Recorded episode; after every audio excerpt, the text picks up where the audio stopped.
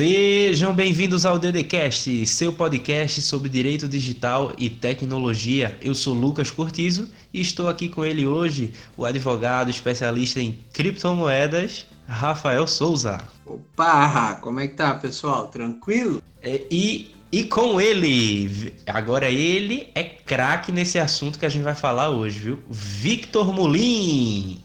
Pessoal, compartilhe o episódio aí com os amiguinhos. que é isso aí, já chegou na mídia. Já chegou na voadora aí na mídia. É, Marqueteiro.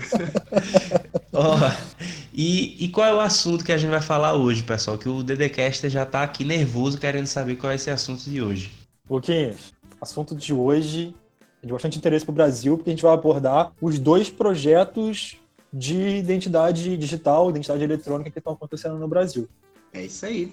A oportunidade Pô, do brasileiro vir ter a sua identidade no smartphone.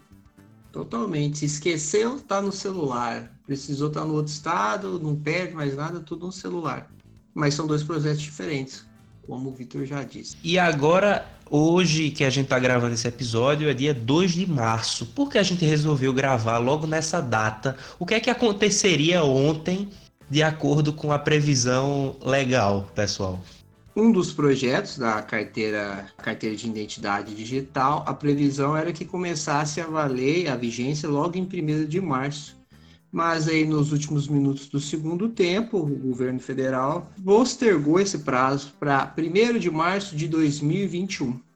Então houve uma canetada para prorrogar o prazo para a utilização da identidade digital, Lucas. Perfeito. E, e eu espero, né, que ano que vem a gente esteja no dia 2 de março também gravando outro episódio para falar em primeira mão, primeiro podcast do Brasil a falar sobre essa sobre essa lei. Mas pessoal, o que está me dando um nó na cabeça é, é, em relação assim, qual é qual é a amplitude dessa norma assim que fala sobre essa identificação nacional e se ela é o DNI que tanto se fala, que vai reunir em nove dígitos é, um número único para reunir vários documentos nossos. Eu queria entender um pouquinho assim qual é qual é a, a dessa lei que foi adiada. Será que é a, identificação nacional ou é a, o nosso RG de forma nacionalizada? Eu queria que o Vitor explicasse um pouquinho. Ô Lucas, é, em primeiro lugar, cara, é bom que, que a gente passe para o ouvinte o contexto nacional de identificação. É, o Brasil ele tem um problema muito grande com dois fatores. O primeiro, que todo mundo já conhece, é a quantidade infinita de documentos que a gente tem que carregar no dia a dia. Ok, hoje em dia a gente já tem o CPF que pode ser colocado no, na carteira de identidade. Ou nós temos a CNH que reúne os documentos que a gente mais utiliza no dia a dia. Isso. No entanto, além de todos esses documentos, a gente ainda tem a carteira de trabalho, a gente tem o título de eleitor, o certificado de reservista e uma série ainda de documentos que temos que carregar caso a gente precisa fazer alguma coisa, como até mesmo o certificado de saúde. Então, esse é um grande primeiro problema que o Brasil enfrenta, que o brasileiro enfrenta. O segundo problema, ele está na ordem estrutural do país, em que cada estado possui a sua base de dados referente aos dados civis dos, dos cidadãos e ele emite aquela identificação para o cidadão daquele estado, sem qualquer tipo de interoperabilidade ou sem qualquer tipo de compartilhamento de informação, de informação com outros estados. Então, esses são os grandes dois problemas de identificação no Brasil hoje em dia. E para isso, a gente tem duas leis. A gente tem, primeiro, uma lei de 2017 que institui o DNI, como você falou, que vai ser um documento nacional de identificação. Ou seja, você tem um número da sua carteira de identidade, um número do CPF, ok. Esses são documentos que já, já são existentes. O DNI vai ser mais um número de identificação só que esse DNI, ele assim como o CPF que tem amplitude nacional, ele também vai ter amplitude nacional. Então, Vitor, vai, vai dar uma centralizada na união, nesse caso, desse DNI. Então, seria uma identificação que vai centralizar na união, certo? Exato. Um fato importante a se comentar sobre a legislação que está instituindo, que está criando o DNI, é que uhum. o banco de dados, o responsável pelo banco de dados, não vai ser mais Estado, não vai ser mais um ente federado, não vai ser mais, mais um, o governo central, o governo federal, por meio de uma das suas autarquias. O responsável pelo banco de dados, por, por concentrar os dados civis da população brasileira, vai ser o Tribunal Superior Eleitoral, que já é uma instituição que já tem gabarito para fazer esse tipo de, de trabalho, porque eles já gerem os nossos dados eleitorais já Será... há muito tempo. Ô, Vitor, será que isso então foi porque o, o TSE já centraliza o cadastro bio, biométrico dos eleitores? Que aí. Bem, Lucas, eu acho que se não for ao contrário, aconteceu tudo paralelamente, porque a, a divulgação da lei, a promulgação dessa lei, ela aconteceu simultaneamente ao período que, que, o, que a Justiça Eleitoral vinha já pedindo que os eleitores comparecessem à Justiça Eleitoral munidos de identificação para é, fazer a colheita das, das nossas digitais, das impressões digitais, como também a retirada de fotos. A partir desse momento, eu fui, eu fui, fiz isso no primeiro momento que eu poderia, porque eu já estava saindo do Brasil naquela época. Então eu, eu tinha que resolver isso o mais cedo possível. Então hoje o TSE já tem. hoje o TSE já tem os meus dados biométricos e a minha foto, como de vários outros, várias outras pessoas da população nacional. E isso já, já começa a centralizar dali. O grande ponto disso, que ao meu ver, é que o Brasil começa agora, a partir do momento de centralização de, de documentos de dados civis, começa as, os primeiros passos para a instituição de, um, de uma governação eletrônica com melhores serviços públicos em ambiente digital. O que, que é governação eletrônica, Victor? A governação eletrônica é quando você não precisa mais ir até a prefeitura para pedir um, uma declaração. Você pode fazer isso de casa. É quando o governo começa a, a, oferecer serviços públicos mediante a internet, quando você pode fazer consultas diretamente no seu computador ou do seu smartphone, seja marcar consultas pela, pela saúde, seja solicitar uma declaração ou algum outro tipo de documento. Se você tiver com dúvidas sobre governação eletrônica, você pode até o nosso blog e dar uma olhadinha no, no, no, artigo que o nosso grande amigo Rafael escreveu. Foi, publicamos hoje no Instagram justamente esse artigo do Rafael sobre a Estônia, que fala, fala assim que é um país praticamente governado através da internet. Você consegue 99% dos serviços públicos através da internet. É um exemplo. E Vitor já morou lá, né? Então Vitor viu de perto essa eficiência do governo estoniano, que é de fato a vanguarda da governação eletrônica e do, enfim, do direito de tecnologia, por que não também? Então, Lucas, com esses passos, a gente, a gente consegue soluções para o nosso primeiro grande problema, que é a falta de comunicação entre estados. Agora a gente ainda a gente continua com o segundo problema, que é a questão de termos que carregar vários documentos todo dia. Não, porque veja, só, só para passar para o Rafa, é, eu quando, quando eu fui ver aqui o, o, a lei, eu achei que o DNI seria um documento digital em que você não precisaria mais do, dos outros. Só que pelo que eu vi, existem vários projetos paralelos, né, como, como o Vitor bem falou, e, e aí a gente fica sem saber bem assim como é que vai ser e se realmente vai acabar com esse problema de ter que carregar vários documentos. Então, Lucas, é, o Vitor falou de um projeto e agora eu venho falando de um outro projeto. É uma nova, uma outra legislação. E esse decreto que o presidente Jair Bolsonaro postergou para 2021, né, a vigência desse decreto, exatamente sobre esse outro projeto, que é a carteira de identidade. Carteira de identidade que tem a opção de ser também digital. É facultativa essa emissão pelos estados, cada estado poderá emitir essa carteira digital. E o interessante, Lucas, que você pode incluir uma série de dados de, de documentos dentro dessa carteira, essa nova carteira, inclusive o DNI, o projeto que o Vitor acabou de falar. E o que, que é legal? Você pode colocar CPF, carteira de trabalho, cartão de saúde, PIS, pode inclusive colocar identidade profissional. Então, Lucas, você é advogado, tem a sua carteira da ordem. Você pode colocar, inserir esse documento dentro da sua carteira de identidade. Aí eu não sei até permite, se... né, Rafa, que você coloque o seu tipo sanguíneo ou até mesmo a menção sobre doenças que podem até, tipo assim, ajudar você numa emergência, né? Que alguém pega a sua identidade, olha esse rapaz é diabético. E, e, pode te ajudar. Então, tipo assim, centra... o decreto permite a centralização de várias informações que antigamente a gente não poderia, não poderia colocar. Claro. E tem uma parte que me chamou muita atenção, inclusive eu fiquei feliz, foi a possibilidade de incluir o nome social e é, inclusive, tecnicamente simples, né? Segundo a, o decreto, que é mediante requerimento. Você inclui exclui. Mas, para quem está mais atento à segurança jurídica, ah, vou mudar o meu nome de uma hora para outra só preenchendo o formulário? Não. Porque lá na frente do seu da, do, do, documento vai constar o nome social da pessoa, né? E logo na frente a expressão, provavelmente em aspas, em parênteses, nome social. No verso do documento, seja, e aí eu fala verso, a lei, eu acredito que é o cartão em o cartão ou a carteira, né, em papel. No Isso. verso tem, porque também pode ser eletrônico, né, mas se a gente estiver falando de papel, no verso constará o nome da identificação civil da pessoa. E eu acho que isso aí vai gerar, pode gerar muitas discussões, mas é fundamental, porque a pessoa que se identifica como o, o, o transexual, se identifica como mulher, e se chama, o nome é Maria, é muito complicado difícil. Ah, é o João, é o João, o João, o João. E ele tem esse documento. Não, tá aqui no meu documento. Meu nome é Maria, parará, É um grande passo.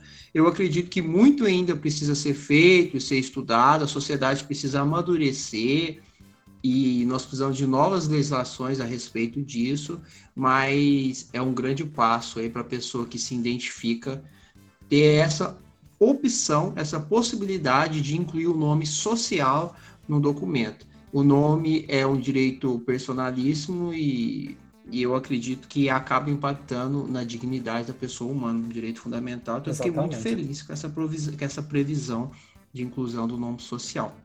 E aí, Lucas, passada essa rápida leitura sobre as legislações que agora estão estão sendo modificadas e estão proporcionando e vão proporcionar melhores é, meios de identificação para a população, a gente pode começar a entrar exatamente na questão do, tá, e a identificação digital? Onde é que ela entra nisso tudo? Foi isso que deu nó na minha cabeça aqui quando eu estava lendo, porque quando você começa a ver essa unificação, você pronto, agora vai ser digital. Mas você conseguiu achar, Vitor, a palavra digital, eletrônica? Onde é que onde é que está essa palavra digital? O que, o que acontece? Com base legislativa, a gente tem o decreto que o Rafa comentou, que é esse decreto que amplia as informações que a gente pode colocar na nossa, na nossa carteira de identidade. O decreto afirma que os meios de, de expedição dessa carteira vão ser em papel ou em cartão, mas como também vai ser facultado aos órgãos que façam a expedição expedir esse documento em meio eletrônico, ou seja, em meio digital. Nisso, abre a possibilidade para o cidadão ter, mais uma vez, a representação da carteira de identidade dele no celular, sendo, tendo a própria lei como garantia da validade e, da, e do reconhecimento desse, desse documento digital em todo o ambiente nacional. No entanto, como o Rafa disse, o, infelizmente o, o, o presidente atual ele postergou por mais um ano. Não vi os motivos, não sei os motivos, talvez ainda esteja um período difícil de adequação dos estados para poder oferecer a ampliação de todos esses serviços na, identifica, na, na carteira de identidade. Mas por enquanto é isso. A gente gravou esse episódio, a gente marcou de gravar esse episódio justamente hoje, dia 2 de março, porque a gente estava na expectativa de já poder entrar nos sites e ver como é que estava funcionando e ver como é que seria para poder trazer essa informação para o ouvinte. Infelizmente foi adiado. Né? Sim, infelizmente foi é. adiado. É. E agora fica para o próximo ano a gente fazer esse episódio de novo. No é. entanto, é. como a gente comentou no começo, a gente não tem só um projeto de identificação digital, a gente tem dois projetos. E esse segundo projeto, ele é liderado pelo próprio TSE, mas não com base na carteira de identidade que a gente possui, sim com base no DNI, que é o, o nosso documento, vai ser o nosso documento nacional de identificação. Então, beleza, pessoal, vocês deram uma explicação muito boa sobre o DNI e a identificação e tudo, só que eu queria saber qual, em que fase está pelo TSE, como vocês falaram, em que fase está o DNI agora. É, o cidadão que, o, o DDcaster que se interessou por isso, eu quero criar o meu. Ele já pode criar? Ele já já está liberado? Como é que tá? Está em que pé esse projeto? Ô Lucas, o TSE há mais ou menos dois anos atrás ele começou um projeto piloto com os funcionários internos da Justiça Federal, da Justiça Eleitoral, e ampliou esse certo. projeto para o pessoal do Senado, para os senadores e para os deputados federais, além de alguns outros órgãos referentes à, à identificação. E a fase atual agora é de escolha de cidades que tenham o maior número de, de eleitores com dados, dados biométricos, dados cadastrais já prontos, para eles começarem esse projeto lá, a trazer esse projeto para a sociedade. E aí, Sim. se o ouvinte está presente numa, numa cidade como essa, para ele conseguir o acesso, para ele conseguir a DNI dele, é bem, bem fácil. Ele se dirige até ao, à Justiça Eleitoral e lá ele vai fazer o download de um aplicativo e vai checar a impressão digital dele junto com a Justiça Federal. Se tudo correr certinho, comparar a foto, ele já sai de lá com o DNI digital dele já. É. Top. E esse DNI, e... Lucas, é, esse é, ah. é, um projeto, né? Um andamento um projeto. E o outro projeto que é da carteira de identidade, né, a nova carteira de identidade, se a gente quiser falar assim, já começou no estado do Mato Grosso. Em abril de 2019, o estado do Mato Grosso já começou a emitir essa nova carteira de identidade, mas não em formato digital. Nós falamos lá no começo do episódio que a emissão em formato digital ela é facultativa por, está, por estados, né? Pelos estados. Certo. Mas ela existe, onde tem essa sequência, essa quantidade de documentos que pode ser incluído, identidade profissional, cartão de saúde, inclusive o DNI, que é a numeração, o documento que o Vitor acabou de falar. É já é engraçado. Rafa, porque por, por outro lado, o Distrito Federal já começou, desde o ano passado, se eu não me engano, a emissão de documento em formato eletrônico.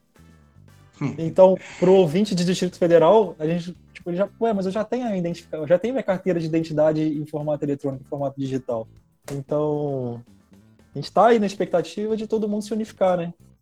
É, Isso. porque o que acontece no Distrito Federal é um documento diferente. Ele não, ser, não, não segue o padrão da nova carteira não, de identidade digital, que é essa que o Mato Grosso segue, que prova e provavelmente não, seguramente, né, já que está na lei, todos os estados futuramente vão, vão seguir com todos esses Ó, dados, né? A gente está falando muito aqui. Agora eu quero fazer uma pergunta. Por que a identidade digital é importante? Qual é, qual é a importância é dela no nosso dia a dia? Vamos, eu quero saber da prática, eu quero saber por e assim, se é seguro, pô, vou abandonar aqui a minha o meu RG que eu, que eu tenho aqui, eu sei que é, é, seguro porque eu vou guardar ele com carinho, mas qual é o, o benefício e qual seria o risco de ter uma identificação digital? É seguro se a bateria do seu celular não acabar. É, até acabar. Porque. Em termos de praticidade e conforto, você poder apresentar a sua identidade por, a, através do seu telemóvel. Oh, não, telemóvel não. Telemóvel? Put... Não, ele não pode cortar isso não, viu? Ele vai ter que deixar. Não vai cortar isso não. A praticidade, aí, a praticidade de Telemóvel. você a praticidade de você apresentar sua identificação através do seu celular é muito grande. Você não precisa mais ficar carregando sua identidade para qualquer canto que você vá. Se for realmente válido e aceito, você pode ir no aeroporto e apresentar sua carteira de identidade em formato eletrônico para segurança. Então, válido essa é a é. praticidade. É. Agora, se o segurança, o grandão lá do aeroporto, vai aceitar de cara, eu acredito que sim, haverá divulgação e treinamento. E meios, de, e meios de verificação, né, Rafa? E meios de verificação. E aí, talvez a parte mais importante sobre a parte sobre segurança, né? O Lucas fala, ah, é seguro, Exato. não é? É Por seguro ou não é? É, não, é muito seguro. Tem um, uma aplicação que, de QR Code do, do Serpro é uma aplicação só para ler esse código. Um código, né, um QR Code que vai no documento digital. Existe uma que a polícia pode utilizar, o cidadão comum, já tá, é gratuito e já está disponível aí na, na, loja de aplicativo do Google e também da Apple. Baixou, a pessoa te apresenta, quando né, tiver esse documento de forma eletrônica, te apresenta, você verifica com a própria aplicação de um serviço oficial do governo. Então você tem essa segurança de certificar que de fato aquele documento é autêntico, ele é legítimo. Por quê? Porque duas, duas formas. Uma que ela te apresentou o documento e outra que você autenticou com um serviço oferecido pelo governo federal. Então, é, eu certo. acho que é muito seguro. Tudo criptografado, né? Se a pessoa fizer alguma alteração nesse código, fizer alguma edi edição, fizer alguma edição para incluir ou excluir algum dado, o aplicativo que é chamado View, o nome anterior era Lins, tá? Agora é View, se quiser baixar aí no Google, ele vai, ele vai é, responder com a mensagem de erro, falando que aquele documento não é autêntico. Então é bem seguro. E, e, e o interessante do, do QR Code que, que a gente falou é que é, a gente gravou um episódio sobre a identificação da OAB, né? Na, da OAB digital e a carteira digital da OAB. E, e, a gente falou que o QR Code é estático, então muita gente estava tirando print do QR Code. Nesse caso não vai funcionar porque o QR Code é dinâmico, não é, não é Rafa? Então, Lucas, eu não vi ainda, né? Eu, eu não vi, mas segundo os nossos estudos, né, Victor? É, é dinâmico. Não consta na legislação, no decreto, não consta é, é a questão do QR, QR Code ser dinâmico, mas segundo os nossos estudos aí em sites oficiais aí do governo, ele é dinâmico. Né? Ô Vitor, é e qual seria o possível uso na administração pública em linha? Já que você falou telemóvel aí, então. Eu só, eu só queria fazer um comentário aqui. Só queria fazer um comentário aqui, porque agora eu tô virando, tô tentando reduzir meu consumo de carne, virar uma pessoa mais. É, que é isso, parceiro? Mais, Pô. mais amigável da natureza, então. Queria é. também queria também comentar aqui sobre as vantagens da preservação ecológica que existe na, na identificação digital, né? Porque vai ser reduzido o número de emissão de papel e, ou de Olha cartão, aí. porque o plástico também é extremamente prejudicial à natureza. Então, existe também mais uma vantagem aí, caso você, ouvinte, também, assim como eu, seja nature friendly. Olha, todo mundo comer carne só para economizar, porque a carne tá cara. aqui, é, aqui, em Malta eu tô comendo peixe faz tempo já. ai, ai, é. ai. Então todo mundo mandando mensagem de força pro Vitor aí, principalmente no final de semana, quando ele quiser fazer um churrasco, vocês mandem uma Gente, mensagem aí para dar força. Eu vou parar de comer carne, eu só quero diminuir, entendeu? Ah, Beleza. churrasco você vem então, né? Beleza. É. é. Vamos ver. Se... Vamos ver. E, e então, pessoal, é... o, que, o que é bom disso tudo é que seria inovação, da forma que vocês falaram, seria algo que o governo está seguindo uma tendência mundial de inovação e também trazendo de forma gratuita para, para a população, né? Assim, Sim. de custo direto. as consequências, ter... Lucas, as consequências disso são diretas e indiretas. Ao mesmo tempo que o cidadão passa a ter maior comodidade, maior segurança é, em relação à sua identificação. Por que segurança? Porque não segurança só em termos de segurança do aplicativo em si, mas também o governo começa a produzir documentos que vão impedir e vão reduzir o número de fraudes então, não é só o cidadão que ganha, é o cidadão e o setor privado. Além disso, com a unificação de dados, transformando esses dados para o ambiente digital, é, centralizando esses dados por meio da justiça, da justiça eleitoral é, e compartilhando esses dados entre o, os entes federados, isso permite que o governo comece a, a realmente ter, é, usar a ciência de dados, que a gente tanto fala no setor privado, no setor público e começar através disso melhorar políticas públicas e também melhorar também eh, exatamente saber exatamente o que cada um tá, cada parte do, do Brasil está precisando.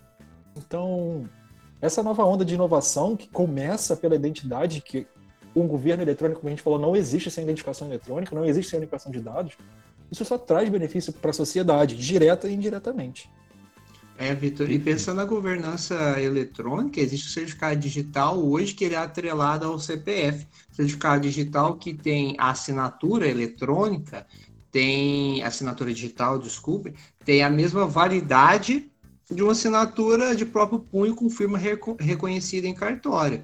Então, incluindo futuramente esses da, o DNI, né, o novo padrão, o novo formato da carteira é, digital a carteira de identidade digital também nos certificados digitais, né?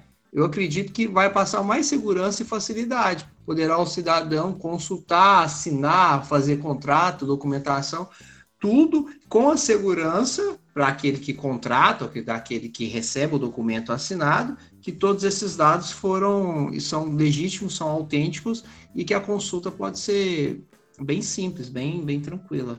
É o, o caminho aí para a gente ficar igualzinho a Estônia, Vitor. Só não vai poder é, casar, separar e comprar imóvel, né? Mas o resto fica tudinho igualzinho. por enquanto lá, né? Por enquanto. Já estão estudando outros métodos.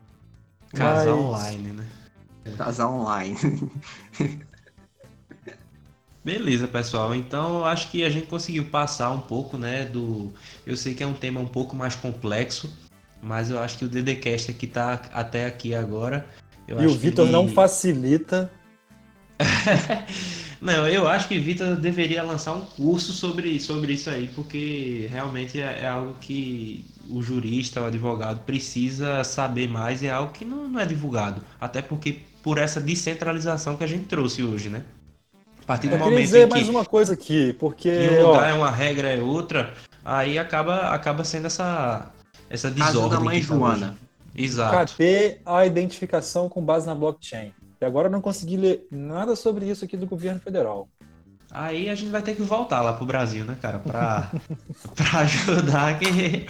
Aí, Mas aí, aí, aí é, é, é, minha praia, é minha praia. Se o ouvinte teve alguma dúvida após. Se o ouvinte tiver alguma dúvida após ouvir esse podcast, pode perguntar, pode entrar em contato, pode comentar, pode mandar e-mail que a gente responde, tá? É. Pode Não, criticar é também, a gente fala uma bobagem aí, eu falo, oh, então, falou bobagem. A gente faz um novo episódio para desfalar é. besteira. Não tem problema, não. É, o negócio é fazer Não episódio. se esqueçam do Call for Papers, ok? Sim, tá aberto. Perfeito, perfeito. E do que, Rafa? Do que, Rafa? E do que, Rafa? Do nosso curso de criptomoedas para juristas, para advogados, pessoal. Já abrimos aí as inscrições. Para quem incluir o seu nome na lista, vai conseguir lá um descontão. Entra Só lá, deixar claro, muito boa. Só deixar claro, porque eu já estou assistindo o curso e vai ser. Posso estar enganado aqui, né? Espero que não mas vai ser o primeiro e único curso na internet que vai falar sobre os aspectos materiais e processuais da criptomoeda. Então.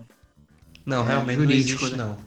Não existe. Eu acho que no, nesse, nessa pegada que Rafael tá dando aí, é, você vê muita gente falando sobre criptomoedas. Se você jogar aí no Google Bitcoin, você vai. Curso sobre Bitcoin, você vai. Agora, um curso direcionado dessa forma, eu nunca vi. Nunca é que é um curso para jurista, né? É um curso é, profissional é. do direito, é para resolver problemas jurídicos, não é um curso de investimento. Ah, vou comprar o curso, vou aprender a comprar e vender. Não, comprar na baixa e vender na alta. Não, não é isso. É curso para Você aprende no YouTube.